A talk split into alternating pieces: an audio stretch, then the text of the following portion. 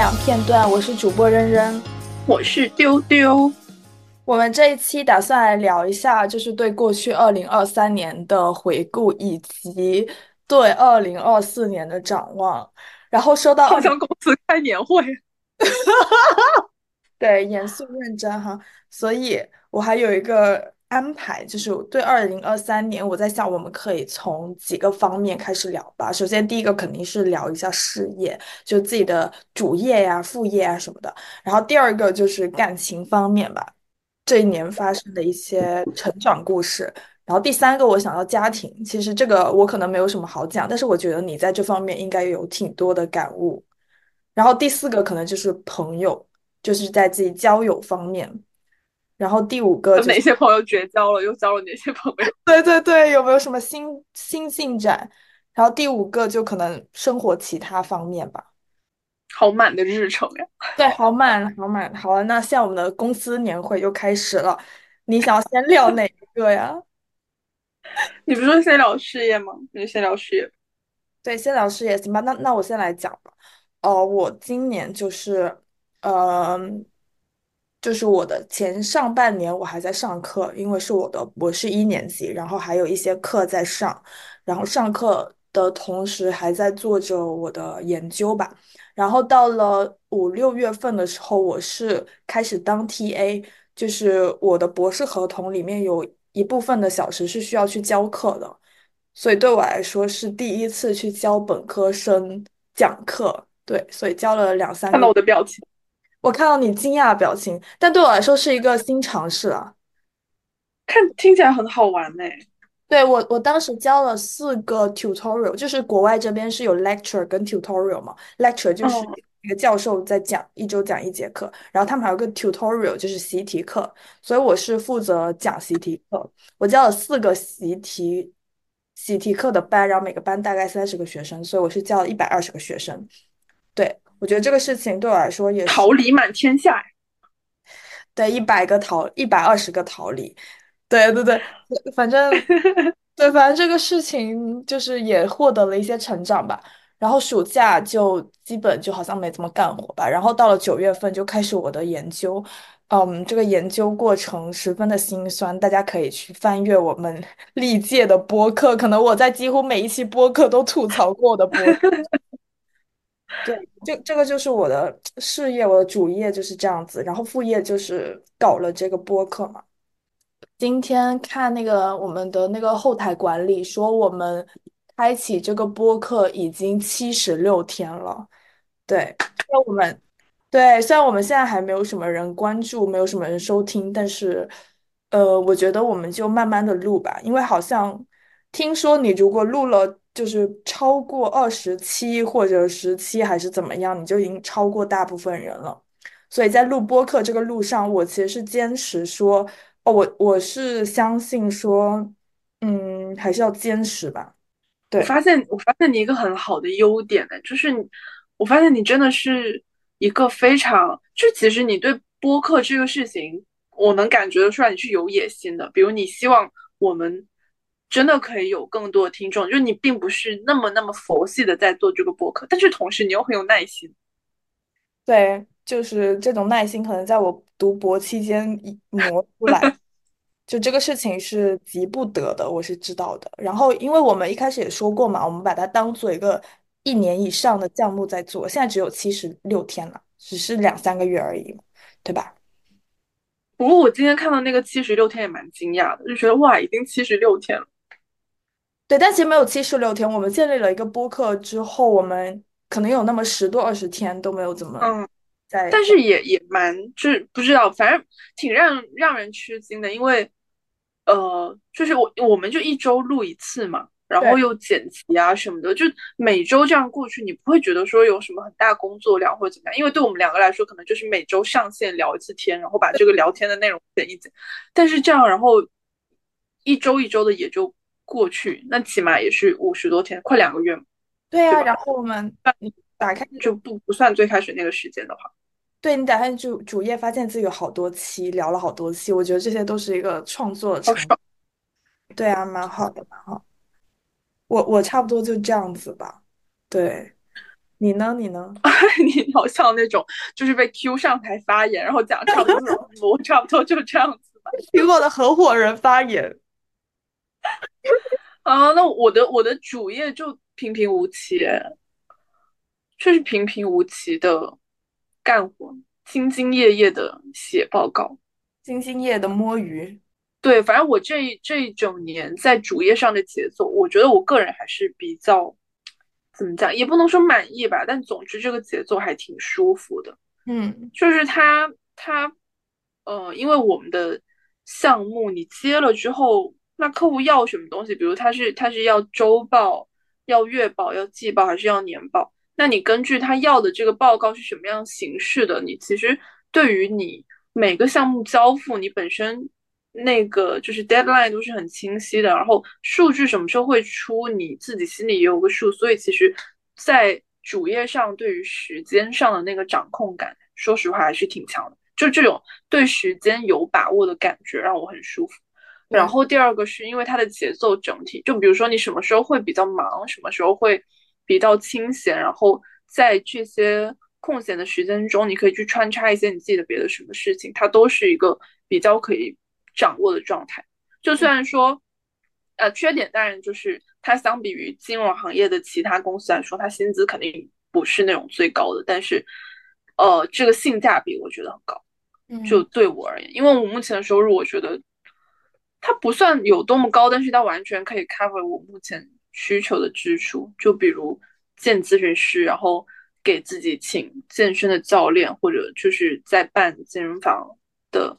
年卡或者怎么样，或者各种我想要什么东西，我觉得我都可以负担得起。那我觉得目前来说，就这一年的主业整体上还不错，而且年底，啊，你说，我我插个嘴，我觉得我的主业跟你的主业是完全相反的一个节奏，就是你是完全可控，然后我是完全不可控。是啊，对，就是我我们两个项目完全是。完全是依照我导师们的节奏来进行的。然后像我前两周度了两周假回来，本来是要干活的，结果我的一个项目，两个导师们他们没有给我任何的 feedback，就是我放假前给他们发的东西，他们没有给我任何 feedback。然后有一个已经放假了，意味着这个项目我现在是进行不了。然后另一个项目本来说我回来之后要开会，结果我那个导师跟我说他孩子出生了，他回老家了。对于是，我现在就喜提至少一周的假期，所以这种事情就完全的不可控。对，OK，你继续说吧。嗯，然后不过年底的时候，我们接了，就是我久违的感受了一些不可控，因为突然接了两个非常急的项目，嗯，然后同时也是比较难的项目，就跟我平时写的常规报告完全不一样。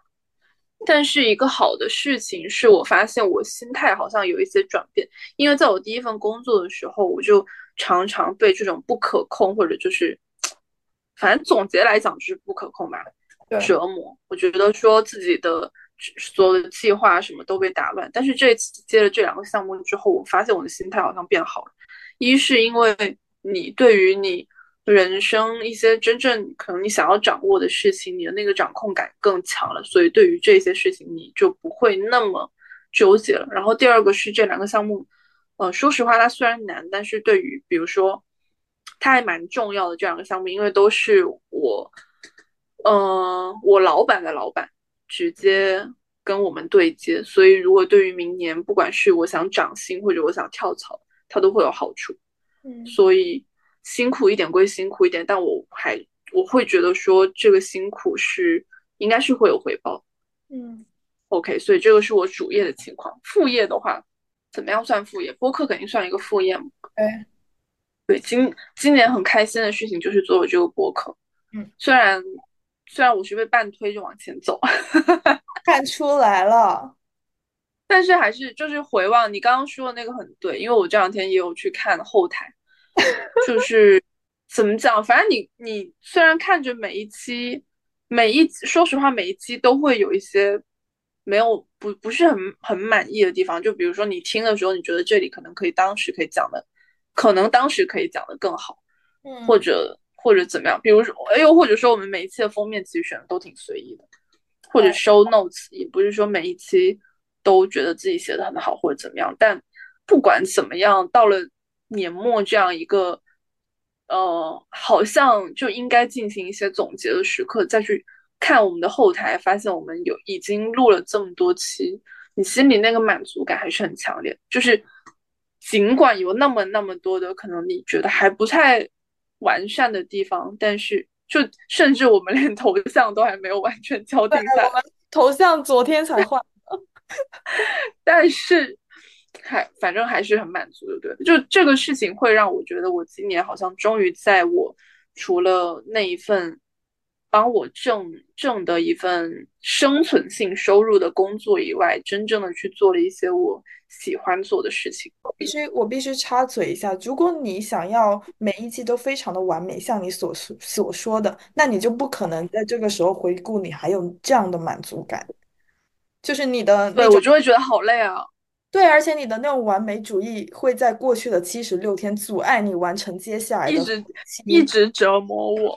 对，你就一直就是可能这个事情会变成一个负担，因为我会觉得说哇，真的要花好多时间，然后又说实话没没有很多很多人听，会觉得挺累的。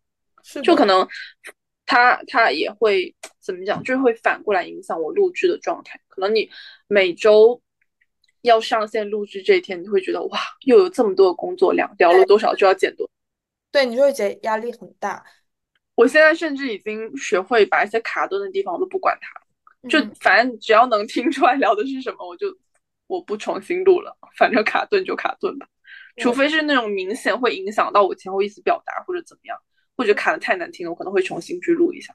哦，OK，然后另一个副业。但这个都不能叫做副业，因为根本就没有开始，也不能说没有开始吧，就是他总是啊，这个好像是一个并不是很好的年终总结，就是因为他每一次都只是开始一点点，然后就被我自己切掉了。就是我很想写东西嘛，不管是写什么，我的那个你知道 Flowmo 吗？那个软件那个 app，就是一个有点类似备忘录的 app，然后它是一个非常非常简洁的一个。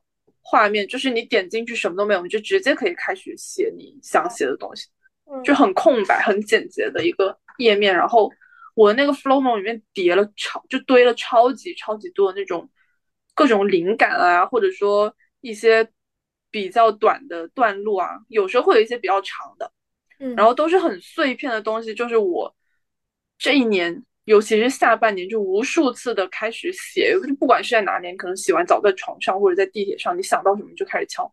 然后我就老是会想说，我要去把这个东西落实下来，但最终我都没有落实。这个是我今年怎么讲？你如果把它相比起二零二二年来看，它肯定是一个好的东西，因为不管怎么样，你 OK，尽管这些东西它都不成一篇文章或者不成一部小说或者什么，但是不管怎么样，你积攒了这么多的碎片。但是呢，那你要跟他把，就是把他跟你内心期望原本应该有的那个样子，那他就是还有蛮大的一个距离。嗯，就是可能不管是呃你的完美主义也好呀，你的拖延症也好，你的什么都好，但不管是什么原因，总之就是这些东西在这个二零二三年的年末，它并没有成型。嗯，像我期待的那，没关系，它就像。用我导师的话说，它就像很多那个 puzzle 一样拼图。你在希望你在二零二四年会把它们拼成一个完整的一个拼。我在反思，就是我为什么没有能够把这些事情推进下去，就把写作这个事情推进下去。我觉得有两个蛮重要的，但它归结起来，我觉得最最最终最终都是一个原因，它只是不同的表现形式吧。一个是我。就真的很完美主义。你我在写之前，我头脑中就有一个很完美的自己，或者说很完美的作品。比如说那个很完美的自己叫做我想写什么，我都能很准确的把它表达出来。然后很完美的作品就是他写的很好嘛，怎么样？但是我不敢真的真的去落地，就拖延拖延症只是最表面的一个形式。我觉得拖延背后的那个心理成因就是我我不敢去面对那个。可能你真的写的时候，你就要去面对，很多时候你就是写不出来，或者你就是没有办法在第一二三四五遍的时候就把它写的很完美，你可能要改很多很多遍，然后我就会很害怕去打碎我幻想中的那个完美的东西，所以我就一一直不敢去落地。然后第二个就是没有勇气，但没有勇气说到底，我觉得也是没有勇气面对不完美。你知道我，我有一个学姐，我很佩服她。她她之前是，呃，她在大厂做了好多年，应该是做广告营销那一类的吧。嗯。然后她有去过什么，就百度啊、小米啊、阿里，她都待过。然后她在大厂干了五年之后，她今年裸辞了。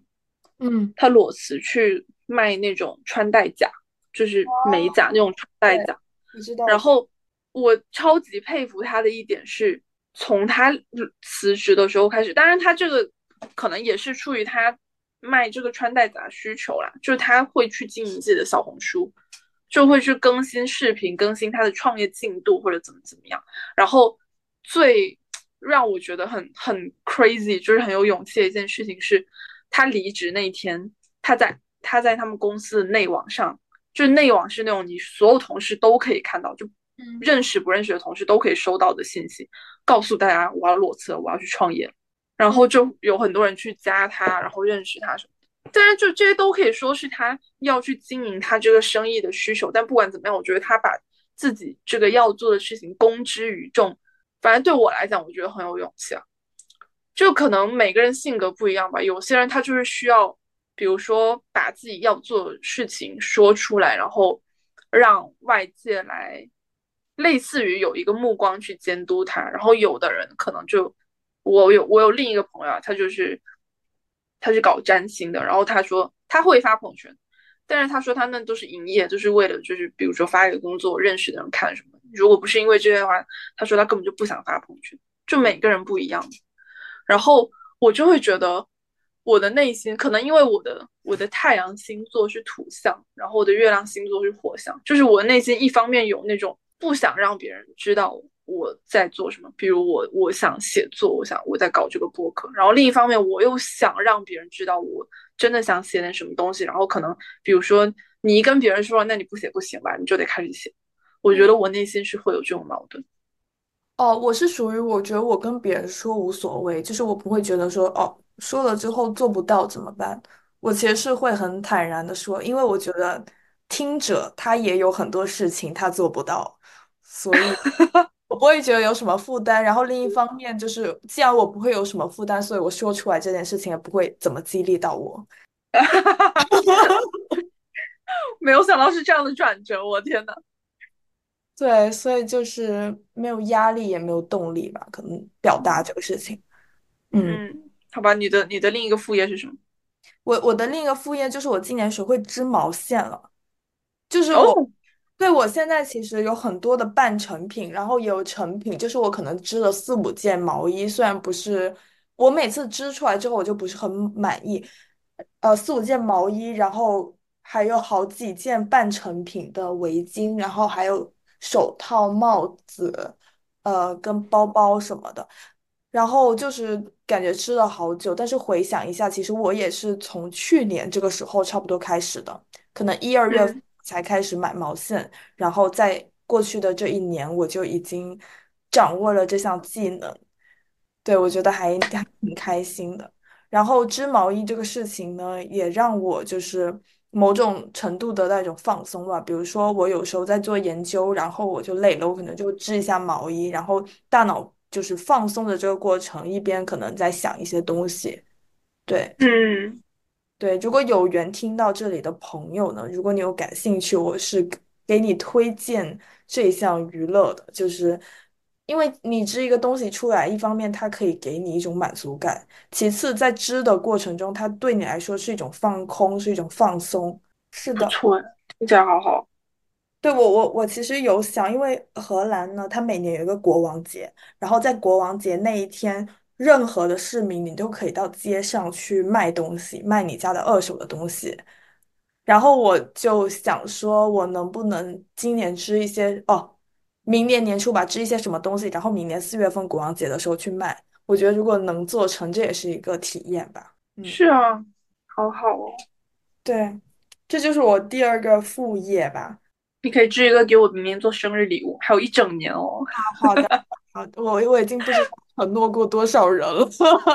依依据我对别人的承诺，我今年过年回家要可能要带半箱的东西，但是我现在一点进展都没有。哎，反正先 再说吧。你有一，你还有一周的假期呢，可以现在开始抓住这个假期。好的，突然有了压力。好的，好的。你刚刚说那个第二个，就是第二个方面是什么？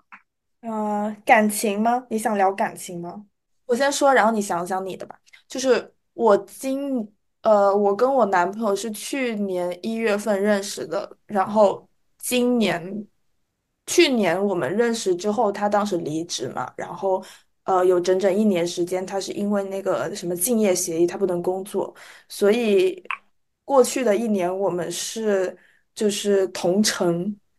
呃，每周他可能会来我这里半个星期的时间，对，相当于半同居了。然后今年二月份的时候，他就开始他的新工作在伦敦，嗯，对，所以我们处于一个异地异国恋的状态。然后二月份当时爆发了很多矛盾，以至于我们四月份其实短暂的分手过，可能一个月吧。然后后来慢慢的我又想清楚了一些事情之后，我们两个人又和好了。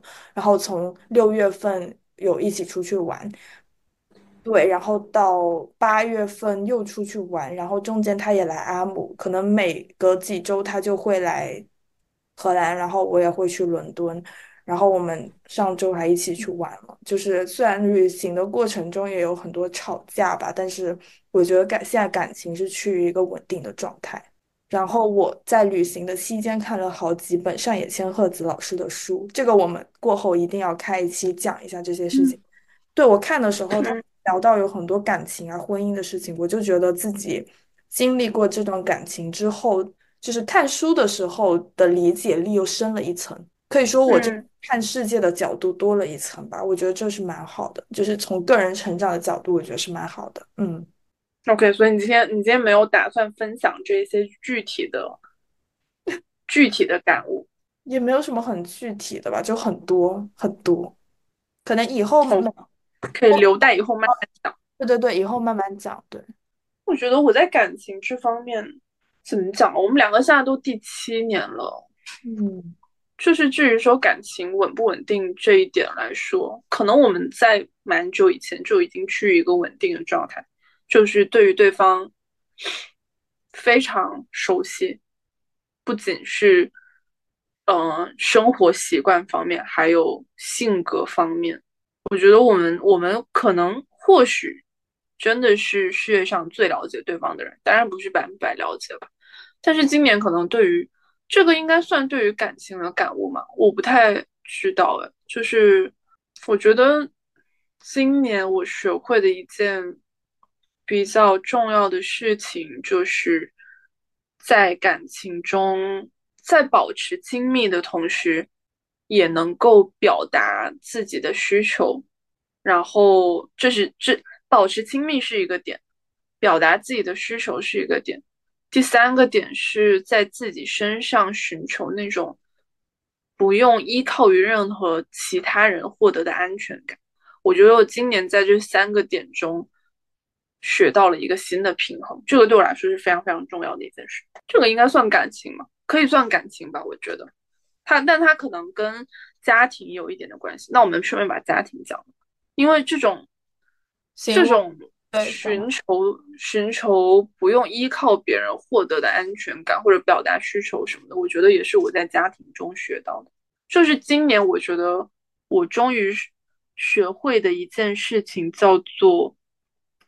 去发现自己身上的力量，去表达表达自己的需求，就是我我不想被你伤害，就我很爱你，但是你有一些行为确实的伤害到了我，然后我需要你道歉，我也需要你做出补偿，或者我需要你做一些切实的行动来表达你的歉意，以及我学会在表达这些需求的时候不害怕。就是我不害怕，因为我表达这些需求就要失去对方，因为我知道我的生活不是建立在这些人对我的肯定或者对我的爱之上。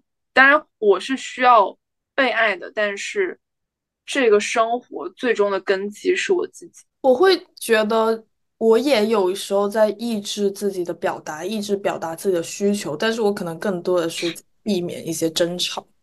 就是我会觉得嗯提出来他就会很烦，然后我就我也会很烦，那干脆就不要说了。就我不知道这是不是妥协的一部分。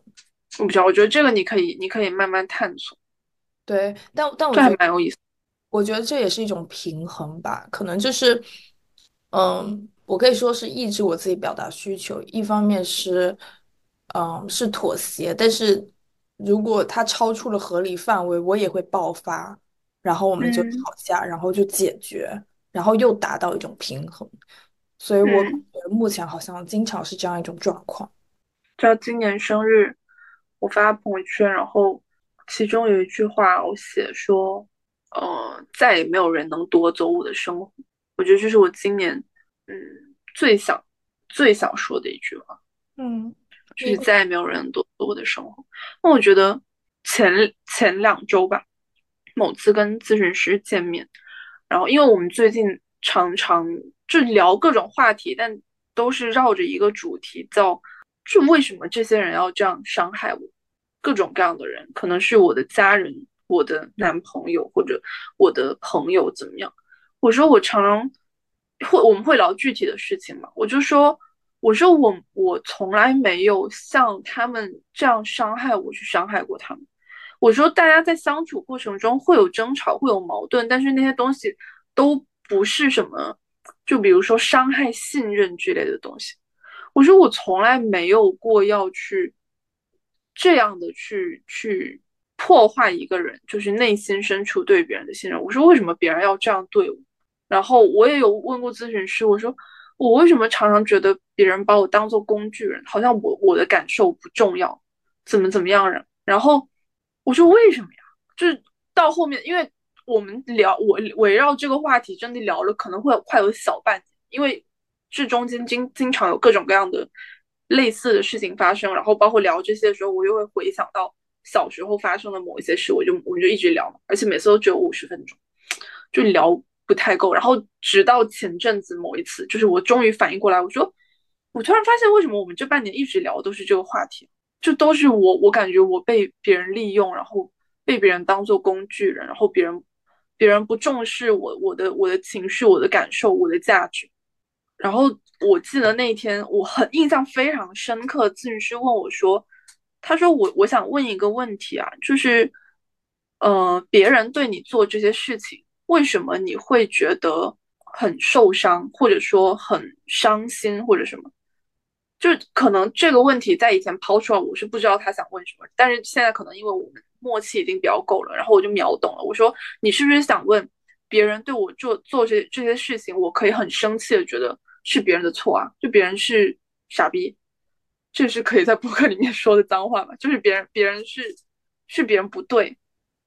我说这个逻辑链条本来应该是这样的，但是为什么偏偏到我这里就变成了别人对我做了不好的事情？我是不是有什么问题？然后我觉得自己的价值很低。我说你是想想表达这个吗？他说对。然后我就愣了一下，我说对啊，你说的对啊，就明明是别人，别人不对，为什么我会觉得是我？我会一直想我有什么问题？我是不是真的没有价值或者什么的？我说你问的这个问题，我现在知道了，可是为什么呢？我不知道为什么这个逻辑链条到我这里就变成了这样。然后我们就沉默了很久。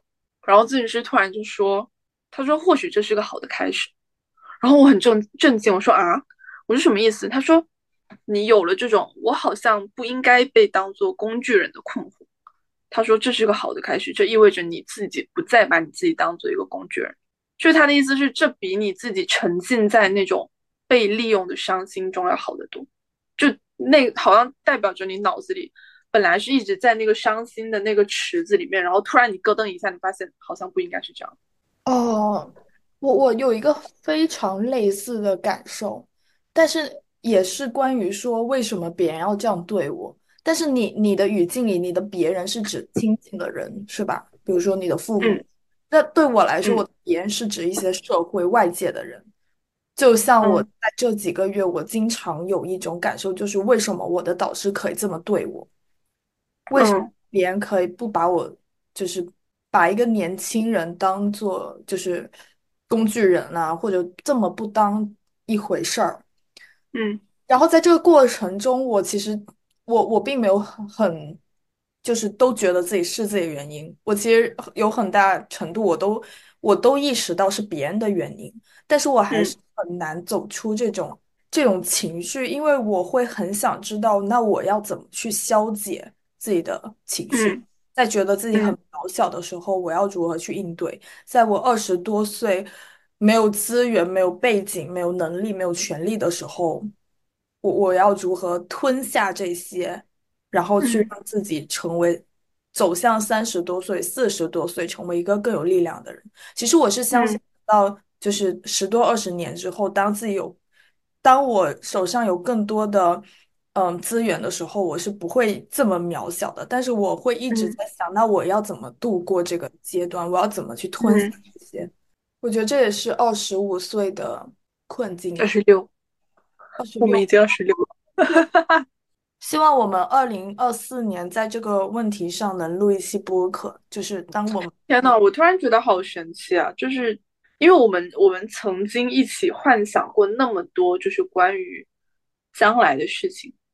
然后我此刻突然有了很真实的，如果时间线此刻就被拉到二十年后，我们是四十六岁，我们两个会是什么样？就是我们的，我们可能会，比如会会长出皱纹，然后我们我们身上穿着的可能是比今天更更贵的大衣或者怎么样，然后可能我们都有了更多的钱，有了更多的底气，可能都变得更沉稳了。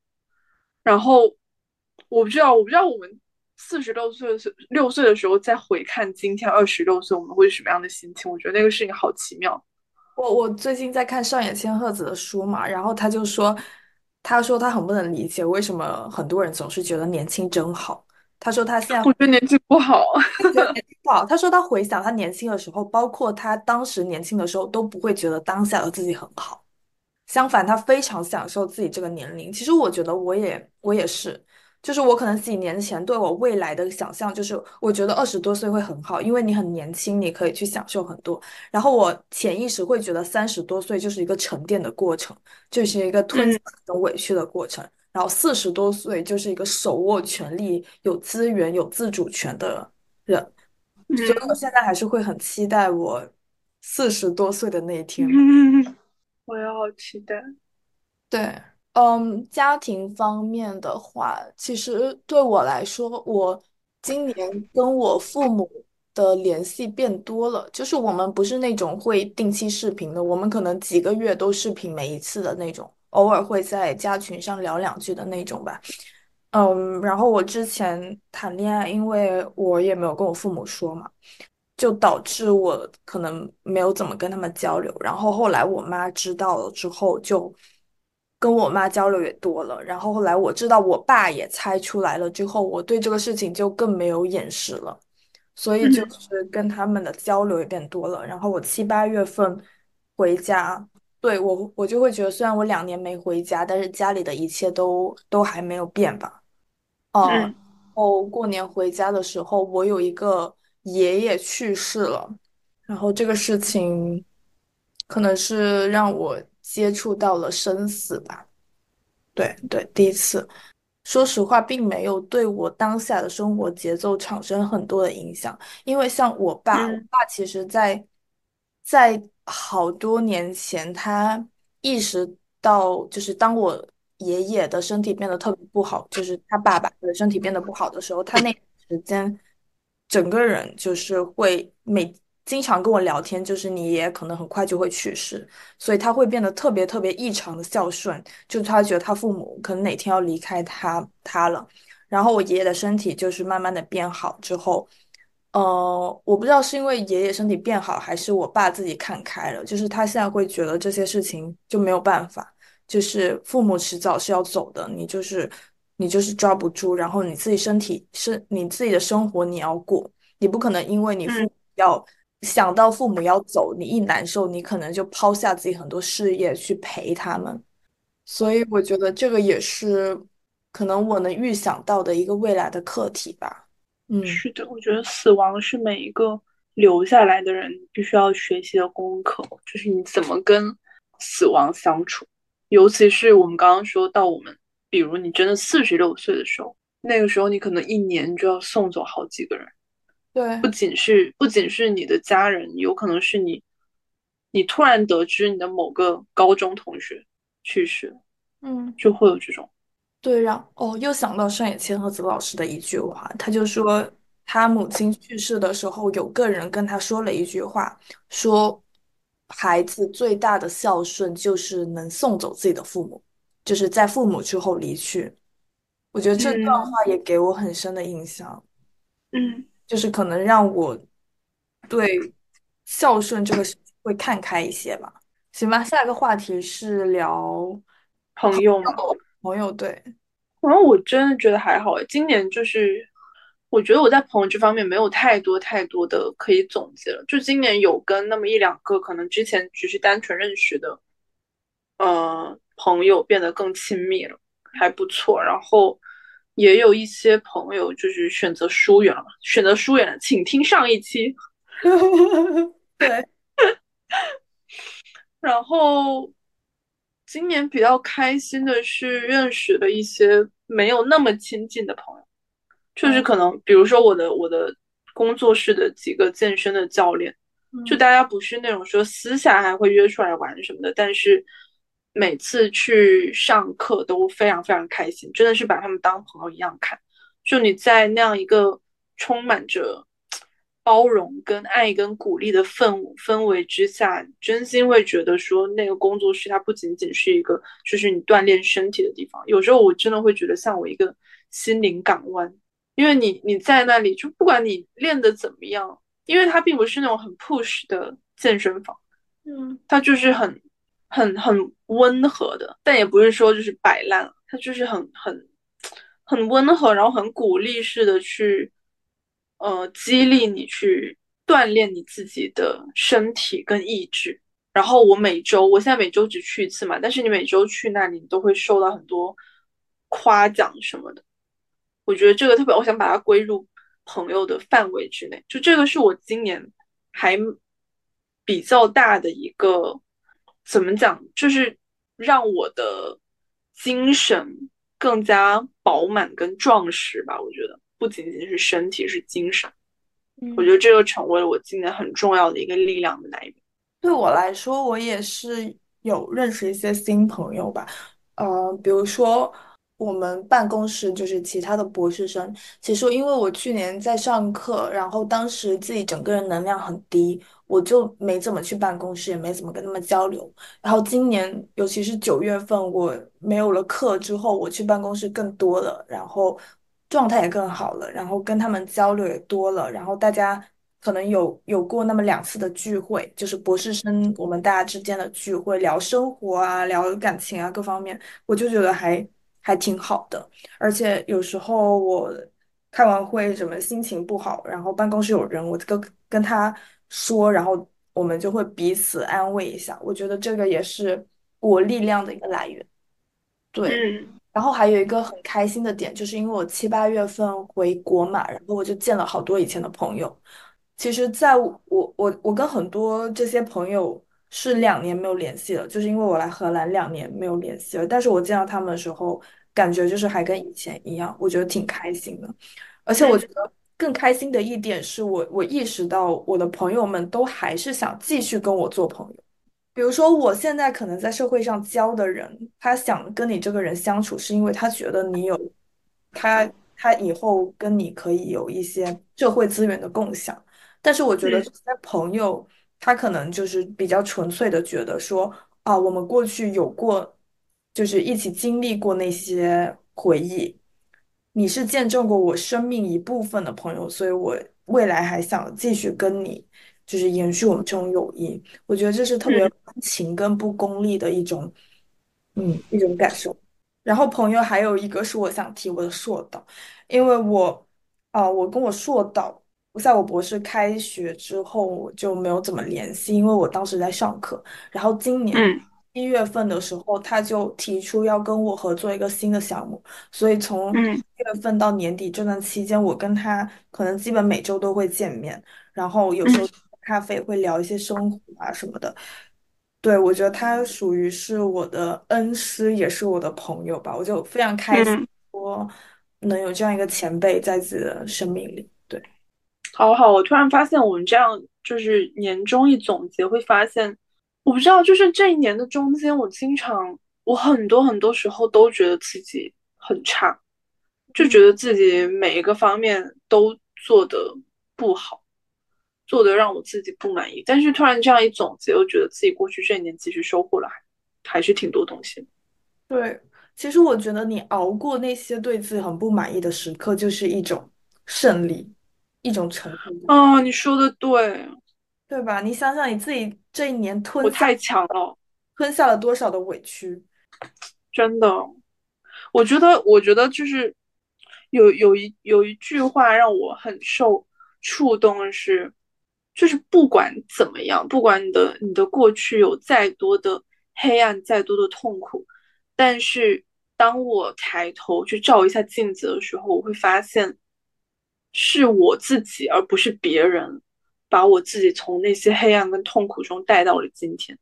就哪怕这个这个今天这个当下它不是那么好的，它不是完美的，而且将来也绝对不会是完美的，但是是我自己完全依靠我自己的力量走到了现在，真好，我好厉害。对，二零二三人，二零二三年又是独自的征程。我们还有下一个方面吗？呃，刚刚刚刚是有的，就是要不聊一下身体吧，就是健康身体这方面。好，健身，对，我相信你有很多想说的，我我先说吧，我今年身体非常的差。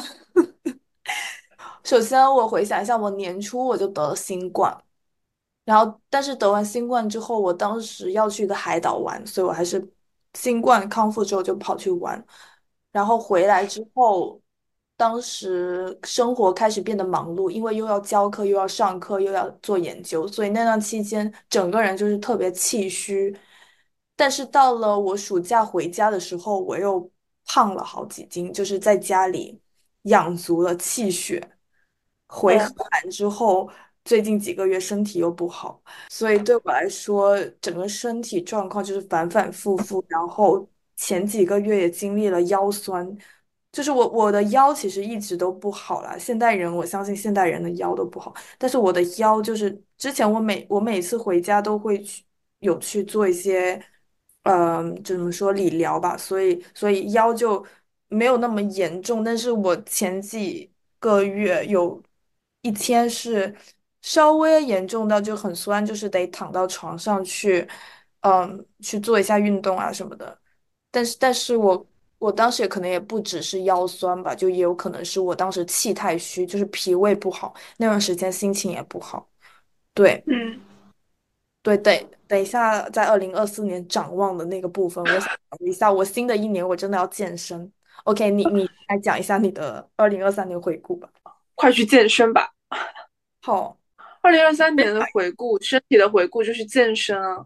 健身，我觉得健身是我二零二三年做的最值得的事情之一。之二就是开这个播客，我觉得这是两件最重要的事情。我是我还记得很清楚，我是今年六月三十号那天第一次走进我们的工作室，然后找了我的教练。六月三十号那天晚上七点，我还记得约了他的体验课，然后，呃，那个那个工作室是我已经观望了很久的，因为我很喜欢他们的理念，就是不要太用力，嗯就是你不需要很急切的去追求大重量，追求很高强度的表现或者怎么样，你只是你只是让这个力量训练这件事情成为你生活的一个，就像吃饭喝水一样正常的事情，你不需要说花很多很多的心思或者怎么样，你就是练。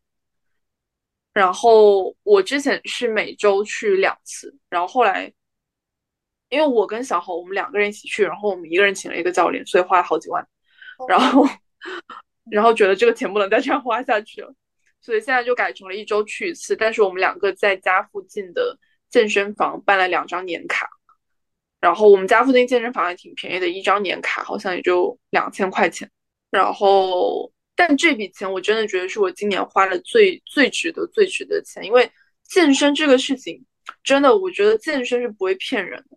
你你可能就比如你你读博，我觉得你应该是很有感受，很多事情你你可能做了好几个月，最后发现没有什么成果。然后包括我工作也是，就很多时候你你费了很多力气，然后写一个多么漂亮的报告，老板说他不要。但是健身是不会骗你的，你走进健身房，你把这个哑铃拿起来，你练了，他一定会给你回报。可是我如果比如说每周去健身，然后我突然有两周我不去了，然后那两周我吃了好多，我然后我就能感受到我的身体状况是变差。就是是这样的，我要拿我们工作室就小好的教练的一句话来讲，他说你的身材只不过是你所有生活方式的一个。嗯，总和以及它面上的一个表现，就是你不可能期待以一个就是过着一种懒人的生活方式，然后拥有一个非常就是很 fit 的身材，这是肯定的。但是呢，健身这个事情好就好在什么地方？就不单我们不是说只从体重上来讲，你去健身，你一定会长力量，你会觉得你就是这个地方。我我现在每天在在跟小好在家里，就是会互相按对方的那个肩膀头子，因为是硬邦邦的，就很爽。就尽管我们可能一周，虽然我们，但是它是一整块硬邦邦。你看这里，就是你捏不起来那个，捏不起来那个脂肪，它就是一层皮，因为下面全都是肌肉。好吧，真的很爽。就是它是它是不会骗你的，你只要练了，它一定会显。就是在你的身体上表现出来，不管是你本体的感觉，比如说你是可以举起更重的铁，还是你身体的线条的变化，还是你的运动的其他方面的表现。因为力，你的肌肉是你其他一切运动，比如说你去爬山，你去你去攀岩，你去徒步什么，它是一切的基础嘛。你要有足够多的肌肉，你才可以去做这些事情，你的运动表现会越来越好。就这些事情，它是绝对绝对不会骗你，而且它还有。很对我来说很大的一个激励作用，就是我发现一件事情，只要我去做，它就有回报，哪怕我做的再慢，因为我我比不起我我教练，他是一周六练，然后他身材就是超级超，我上次不是给你看过，就他那个身材超级超级漂亮，但是尽管我没有办法跟他一样一周六练，但是那不代表着我做的事情没有成果，我依然就是获得了。匹配我现在训练强度的一个健身的成果，比如我的我的线条可能比之前更好，我的肌肉比之前更多，怎么样？就这个事情让我知道，我在生活的任何其他事情上面，我只要做了，哪怕再慢，但是我只要做了，它日积月累，总是会有一些成果给到我的。就如果如果是二零二二年我们来做这个播客，我觉得我不一定能有今天这个心态。哦，就哪怕我二零二三年还是很完美主义，但是它已经比二零二二年好很多。就是我一直以来对健身无法坚持，就是可能我内心并没有真正的感受到它对我带来的正向反馈。我觉得，而且尤其是你刚刚说这个说什么健身，然后两周两周不健身就胡吃海喝，会会感觉有变化。我觉得是这样的，如果你是一个规律健身的人，然后比如你有大概一个月两个月。会，比如说你受伤了，或者你就是心情不好，你不想健身，你的肌肉确实会流失。但是，一是它不会流失的那么多，二是等你再次回来重新开始健身的时候，你开始就是你恢复的那个速度会比你最开始训练的那个速度更快，因为你的身体、你的、你的脑子，你觉得他可能忘记了这个动作要怎么做才能做标准，但是你的肌肉记得，你的身体是记得这个行程的轨迹的。你会更快的把你的健身的这些知识就是捡回来，这是肯定的。好的。然后我觉得健身还有一个，呃，蛮大的，对我来说蛮大的一个感悟就是不要太苛求自己，尤其是女生，你的训练的那个整个状态是会是会跟你的身体的那个激素有很强的关系的。就比如你生理期会不舒服，然后你黄体期，黄体期就是来月经之前嘛。你可能你也没没有很舒服，你不能，你会容易黄体破裂啊，那你不能去做太大的重量或者怎么样。然后或者你有一些别的什么事情耽误了，你今天健不了身，但是你把这个事情拉长远来看，你一年来算，你这一次两次不健身根本不会怎么样，你的肌肉不会说真的丢掉了或者什么。所以不需要太苛求自己，就是一定要做到一百分。我觉得健身这个事情，你就哪怕你只做个七十分，你也能获得一些好的回馈。好的，太有激励，心动了吗？心动了，心动了。一番言论就让我心动了。而且健身，你刚刚说织毛衣我的时候，我就想说健身。你知道健身，它不仅仅是你走进健身房把这个哑铃举起来，然后就做这组做十二次，你是很容易可以进入到那种心流那种状态。就是你的，比如说我今天想练的是肩，那这个可能我做这个哑铃推举这个动作，我把我的哑铃拿在我手这里嘛。我推的时候，如果我记忆力不集中，很有可能是我的三头在用力，就是我的手在帮着往上推。但其实我想练的是肩，那这个时候我需要去把我的神经募集在我肩，比如说我肩前束或者后束这个肌肉上。我要想的说，是我我这个肩部的这这块肌肉在发力，把这个哑铃往上推，而不是我的手臂。这个时候你是没有，说实话，你没有办法去想。你没有办法去分心的，你就是要完全集中在你的这个肩膀上，这个感觉很爽。就是健身的这一个小时，你完全就集中在你的肌肉上，集中在你的本体感受上，你不会，比如说像我平时很容易走神，然后胡思乱想去想别的事情。我觉得这种心流的体验多了之后，你积攒的够多之后，它会比较容易的可以去帮你迁移到你在做的其他事情上面，你不会那么容易走神。健身太好了，我明天早上要去健身。好的，好的。今天晚上我就来自己跳个操什么的，有被激励。可以啊，我觉得只要动起来，它就是好的。你不需要说从一开始就要求自己，我要去健身房深蹲蹲个九十公斤。就去年刘畊宏不是很火嘛？其实我没有怎么跳过他的操，但是我还蛮喜欢他的理念，就是你只要动起来，动起来就比不动好。然后你动起来，你感受到运动给你带来这个多，就是这个这个这个快之后，你自然而然你就会往前去走，你不要想要一口吃成个胖子。行吧，来来说下二零二四年。其实今天录这期节目之前，我只想到要去回顾二零二三年，我甚至都没有想过要对二零二四年展望。但是你说你对二零二三年是没有什么回顾的，是吧？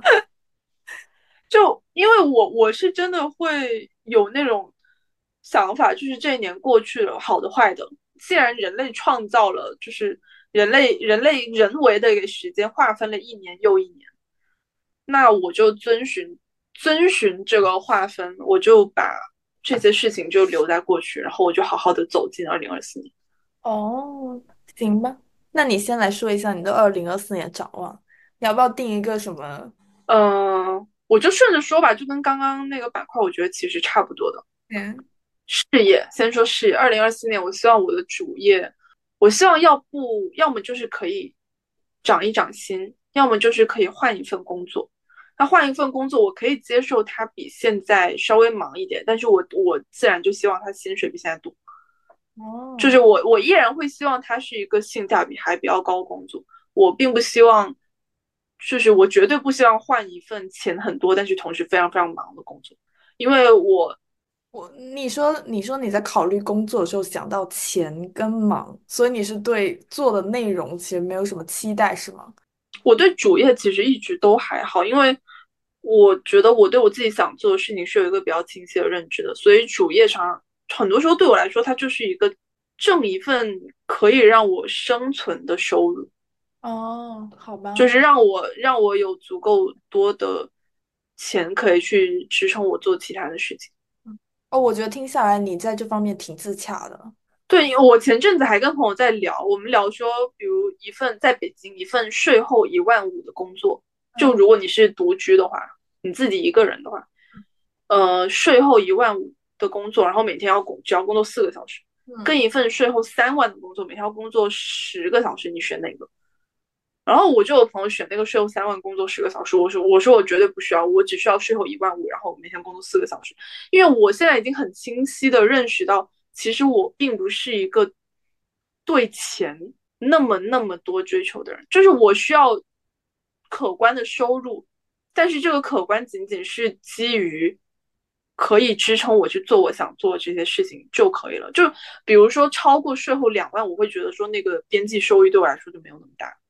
嗯，因为就我们平常聊到钱，可能你就会觉得说，哎，好羡慕那些挣的钱很多的人。但是当你真的，比如说你去记账，记个半年，你把你每个月记就花的钱都记下，你会发现，其实你你真的说能满足你这个，你觉得说生活很幸福的这个标准，你其实不需要花那么多钱。反正对我来说是这样。天呐，我最近出去玩嘛，我有一个完全相反的新感受，我就觉得还是要赚钱。这个我们可以等等开一期讲。可以可以。OK，所以所以就是我会希望依旧能做一份性价比相对来说还是比较高的工作，因为我我觉得我还是需要比较多的空闲时间。然后我会希望我的薪水比现在再高一点。然后副业的话，副业的话，当然就是期待我们在。我们的播客可以做越来越熟练，嗯，就不管是我们在语言的表达上啊，还是剪辑上，反正各种方面，我希望它都能更加的步入正轨吧。现在也不是不步入正轨，就是希望它可以更加的成熟的运作。然后，如果可以的话，呃，希望我们能收获一些听众朋友。其实，在播客这方面，我觉得不火也是有理由的，因为你想一想，我们的选题其实并没有说去追什么的。然后包括很多人，他他为了吸引观众，他其实是会把自己的背景放在上面的，就什么什么什么高校的什么博士、硕士之类，但是这些背景全都没有讲。是的，但这样也很好啊，可能我们吸引来的就是一些真心喜欢我们的听众。对对对，而且我们的选题也并没有说追热点，然后包括我们的题目，就很多人题目是那种很很抓眼球的。其实有时候我想，我会往那方面想，但是我会觉得不要很懒俗，我不要，所以我最后选了一个比较朴实的题目吧。嗯，OK。但但是我觉得新的一年我们不妨也可以聊一下一些时事吧，就是多去关注一下。可以啊，反正就是随心所欲嘛。我觉得我们这个播客从一开始就很随心所欲。对对对，然后我希望的是我们可以探索更多的形式，呃，比如说我们可以聊书呀。然后就是邀请其他一些朋友去聊啊什么的，就不断的探索吧，我觉得挺有趣的。嗯，我要翻一下我们播客那个节目详情。我觉得那句话，现在当时当时你让我写那个节目简介，我觉觉得我写的很烂，但是现在就是重新点开看，觉得写的挺好。我写。内容是随机的，形式是灵活的，想法是跳动，分享我们想表达和探索的任何事物。我觉得这个完全就是我们做这个播客的初衷。对，好，希望我们能保持下去。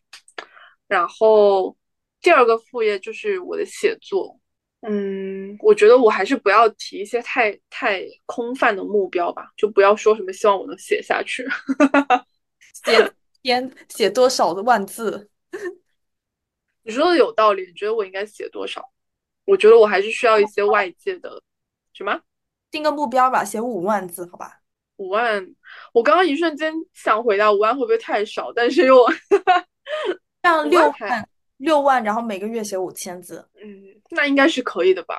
对，可以的，就不要定，不要定太高的目标，真的。这样吧，我给你一个目标，六万到六十万。我靠！每个月呢，就五千到五万字，好吧？还是六万吧？我觉得这样五千的话，我会觉得这个目标很容易实现，然后我就会去写。嗯，行，OK。然后那就这样，希望，嗯，真的产出一些作品。然后不说上半年吧，我也不知道，可能夏天，我希望夏天的时候，我有勇气把它拿出来给一些人看看，不管是拿出去。就是社会上投稿也好，还是给朋友看也好，嗯，就夏天吧，七月。其实你七月的时候写完自己录一期播客，就是自己讲出来。也是，但是还不知道写什么，写小说吗？还是写什么？不知道。对，看好你哦，看好你哦。没关系，接接受自己很可能第一本就写出一坨屎，这是很正常的吧？正常，对。但是我还是需要，如果到时候你你看到的话。你要说，虽然你觉得它是一坨屎，但是还是鼓励我写下去。我不会说虽然它是一坨屎的，我只会说后面的部分。OK，然后就是事业嘛，下面是什么？我感情。我我说我的。哦，OK OK OK，做事业，我我对我事业展望，呃，就是我的主业研究嘛。呃，其实我在这个假期，就前几天放假的时候，我有在想说，我要是这个躺平，我好像也不能把这个博士就是混着啃下来，因为我的就只需要有三篇，然后我加上我是硕士论文，其实我现在是有四篇了。然后其实一篇是我要自己写的，我导师给我定的目标是明年九月份才开始，因为明年九月份之后我还有两年，花一年是写了完，然后另一年就找工作嘛。然后另外两篇我在这两篇已经接近初稿了，然后就进度就完全取决于我的导师们，所以我接下来就是一月份到九月份，我其实也可以躺着，把这两篇就按我导师的进度推着写完。如果我要卷一点呢，我就可以把我自己的文章提前先写，或者我跟其他人合写。其实我之前是有其他合写项目，但是我大导师不让我做，他可能觉得我做项目会影响给他打工的精力和时间。嗯，那既然这我跟他那个项目也差不多快有初稿了，我也可以跟他提。对，所以不管怎么说，我新的一年我是希望。啊，虽然我一我一想到我要定研究目标，觉得很累，因为一切都不受我的掌控吧。但是还是要展望一下，就希望未来一年有一两篇初稿，然后去投稿，然后有演讲的机会，就不一定是要去到美国，但是可以去欧洲其他国家演讲。嗯，对，这个是我研究上的一个目标，小目标。然后第二个副业就是这个播客。就是我，我希望可以看到自己更多的成长吧，因为我有时候会真的是会回听过去的播客，就是看听一下我们第一期，我就稍微听，我不会，我完全不会，我就稍微听一下，然后我就会觉得我现在说的真的很好，就是你能看到自己的成长，所以我也希望说我我我接下来一年有更多的成长吧，嗯。然后一开始录节目，我可能就会很专注于说哦自己要说什么，然后就会其实这会很限制自己的思维的流动，就是在录播课的期间。但是等到后来越来越松弛的时候，其实我们是在聊天中可以更加碰撞出自己的新想法的。嗯，希望新的一年就是更加松弛，然后在录播课的时候能有产生更多的对生活的思考。Yes。嗯。然后第三个副业就是我刚刚说的编织嘛，就是织毛衣啊什么的。我我是希望自己能给我的朋友们织一些生日礼物，这个要我要预定。对对对，你的肯定会没关系，但是我的我的订单你可以排到年底。你这个还是比较灵活的，可以可以，这个就一个待定事项吧。然后织一些明年四月份国王节的时候可以去摆摊，我希望有这样的生活体验，所以这也是我的目标。呃，现在是第三个副业。我其实是希望自己多看书的，怎么讲？看书怎么能算副业啊？为什么不能不能算？我觉得看书就是一个事业。可他可以帮你挣钱吗？他不能，那做播客也不能挣钱啊。他说的有道理。但但是但是看书你可以录播客，然后写一些东西，写一些思考，就是他 就事业吧，它是一个创作，创作跟。呃，需要你花时间的一个东西，因为我确实在过去的一个月在旅行看书的过程中是感受到那种久违的感受到思考的乐趣的。因为我之前有时间看东西，我都是看 paper 嘛，然后你看书是被我激励的吗？哦，其实看书的动机是因为我想聊，我想聊博客，我想跟你聊。我今年蛮有成就感的一件事情就是我今年疯狂。看书嘛，就看了，也没有说看了很多，但是反正几乎每天都有在看。然后一开始反正就只有我自己一直在看，然后后面小好就突然被我带动了。对我也是。他说说不行，他说不行，我要开始看了，不然这样我我们他说我们家的这个文化水平就要差太多。对对对，我我也得看，不然这个播客就没有办法跟你做下去了。对，所以所以希望我那一年多看一些书吧。嗯，OK，这就是你你。等一下，那这样我要加一个，也要说看书。但是我希望，我不是希望看更多书，希望我二零二四年，呃，依旧是能静下静下心来好好看书的一年。然后我希望我看书能，我看完之后能输出，把我的思考写下来。对我希望我能输出，而不是看完之后就心里想好多东西，然后都不去写。对，好，这是另一个目标。每看完一本书要写一点东西，或长或短。对对对，OK，两千字吧，不要五千了，两千字吧，这个不算在五千的那个目标里面。OK，所以你接下一年就是六万字，每个月要写七千，加两万，八万四字。OK，好，好，下一个感情方面跟家庭，感情和家庭就一起说吧。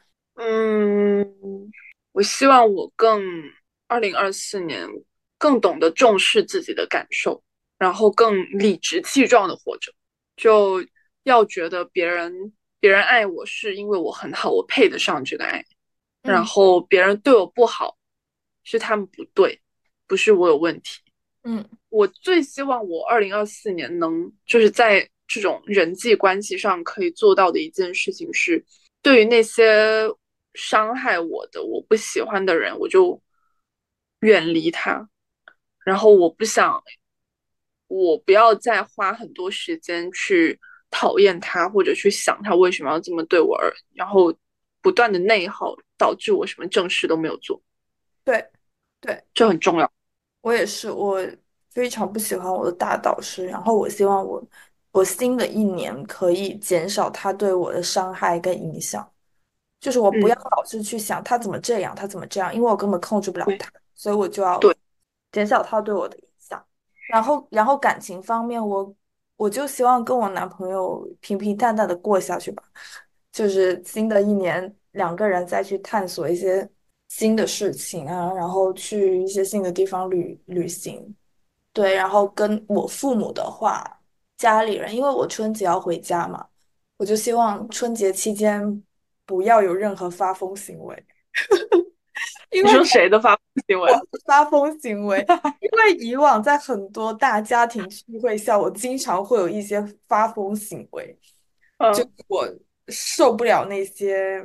就是很多你懂的大家族这嗯，所以我要平平和和的过个年。然后七八月份，我希望就是计划是邀请我爸妈来欧洲玩嘛，我就要带他们好好的玩一玩。Yes，就这样子。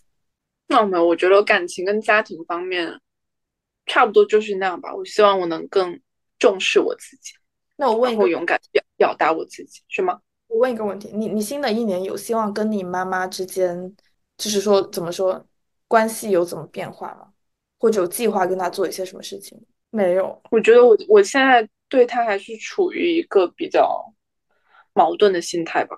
就是如果如果有可能的话，我当然希望明年新一年我可以呃更加坦诚的坦诚的说出他对我的伤害。但这个基于的前提是他的精神状态也比较稳定。就如果说他还是非常接受不了这个家里不只有我爸错的很离谱的话，那可能我强硬的去跟他聊这些不会有什么太好的效果。所以我觉得见机行事吧。嗯，但是我会尽量尝试去表达。嗯，好。因为我我感觉我自己好像在母女课题上没有什么过多的功课，就是可能要感恩于我妈是一个特别豁达。那我有很对对对，我的星我的星盘都已经说了，因为我是月亮十二宫的。哦哦对，因然后因为我最近在看上野千鹤子的一些书嘛，然后他其实里面提到很多母女关系，嗯，然后也我让我对很多有母女关系。关系功课的人有更深的理解，我也希望看到你在这条路上慢慢的怎么说，跟你妈和解或者去解决一些问题吧。不知道，我觉得这个事情就是顺势而为吧，真的是顺势而为。对，没事，就尽七岁能解决，静静的等待一些时机就好了。这个也不太算展望，我觉得就是顺势而为，希望自己心态上更好一点。好的，好的，下一个方面。朋友，我觉得没什么好说的吧。朋友，对吧？朋友，我觉得跟今年其实差不多就好。嗯，我也是。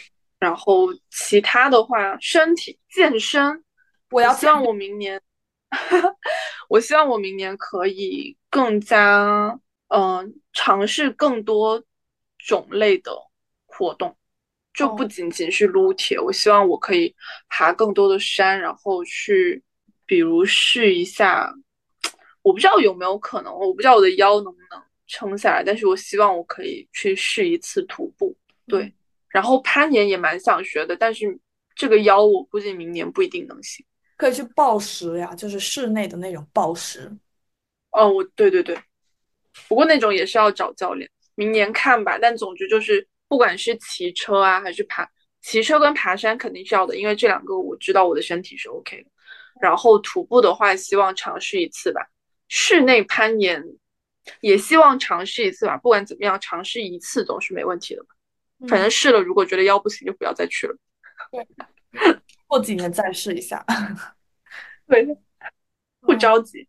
你说明年这个时候，因为今年是第一次搞这个播客嘛，明年，明年的这个时候，我们就有二零二四年的展望可以来回顾了。对，到时候一定要翻出这期听一下哦。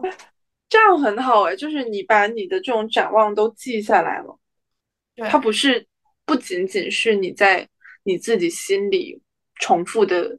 想而已，是你真真实实的把它说了出来。我发现我可能我星盘里的火象还是对我有一点影响，就我还是需要一些自身以外的一些人的监督也好，或者目光也好。哎，大家都需要。我觉得，我觉得，有的人他真的是不用。你像我那个搞占星那个朋友，他根本就不需要，他不想跟别人讲，然后他自己也能做得很好。就他他不想，然后他也不喜欢不习惯让别人知道他在干嘛。他之前跟我说，他最近在跟塔罗师合作一个什么事情，然后还让塔罗师看了一下具体的方向。我问他什么事，他说保密，他说等我做完了之后再说。但是我就我就不会，我一般跟他我都是啊，我最近想干嘛干嘛，我就会直接跟他讲，但是也不一定做成了。对，好吧，还有什么想说的吗？我没有嘞，我感觉这这一期录的比刚刚那一期还少。可能这种年终的时候、年末的时候，真的会让人有一种我不知道兴奋、跟激动、跟期待吧。尽管我很清楚，就是时间是人为分割的，但还是对于这种你要从一年跨进新的一年的那种憧憬，还是会很强烈。对。我我我觉得这种憧憬，不管是自我洗脑的也好，但起码这种憧憬的存在是好的。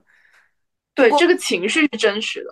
对，如果没有这种憧憬，就会觉得好像一就是一直都是一样的自己。嗯，对，有时候其实就是需要一个说哦，明天会有一些不一样这种这种心态了。是的，是的，人还是需要这些东西的。